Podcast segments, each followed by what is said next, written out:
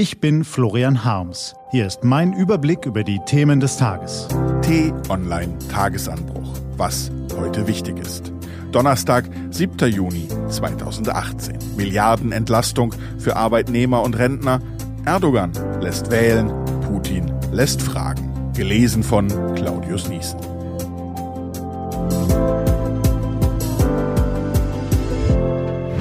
Was war? Milliardenentlastung. Merkel im Bundestag, Astro-Alex im All, Italien jetzt wieder mit Regierung. Zwischen den großen Schlagzeilen des gestrigen Tages ging ein anderes Thema fast unter. Das Bundeskabinett hat gestern einen Entwurf von Gesundheitsminister Spahn auf den Weg gebracht. Ab dem 1. Januar 2019 werden die Zusatzbeiträge zur gesetzlichen Krankenversicherung, die bisher allein von den Versicherten berappt werden müssen, zur Hälfte von den Arbeitgebern übernommen. Die Arbeitgeberverbände schlagen nun Alarm und geißeln den Tiefschlag für Wettbewerb, Wachstum und Beschäftigung. Die mehr als 56 Millionen Mitglieder gesetzlicher Krankenkassen, Arbeitnehmer und Rentner dürfen sich freuen. Zusammengenommen beträgt die Entlastung fast 7 Milliarden Euro.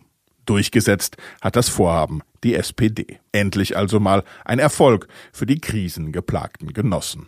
Und seien wir mal ehrlich, die meisten Unternehmen werden die Belastung angesichts der brummenden Konjunktur verkraften. Was steht an? Die T-Online-Redaktion blickt für Sie heute unter anderem auf diese Themen.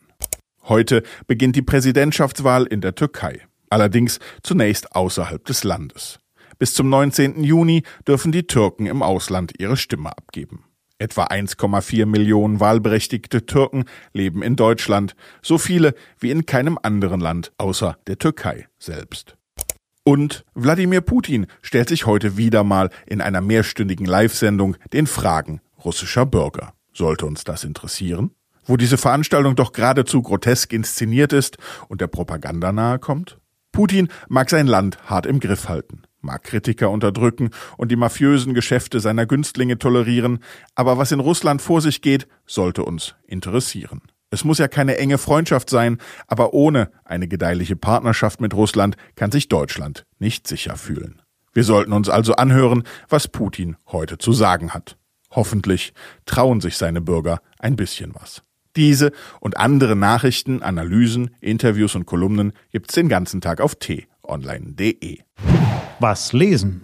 Wenn Sie möchten, unter t-online.de-tagesanbruch gibt es zwei Lesetipps für Sie. Heute geht es um Bewertungsportale für Mediziner und die unterschätzten Gefahren beim sommerlichen Badeausflug. Das war der T-Online-Tagesanbruch vom 7. Juni 2018.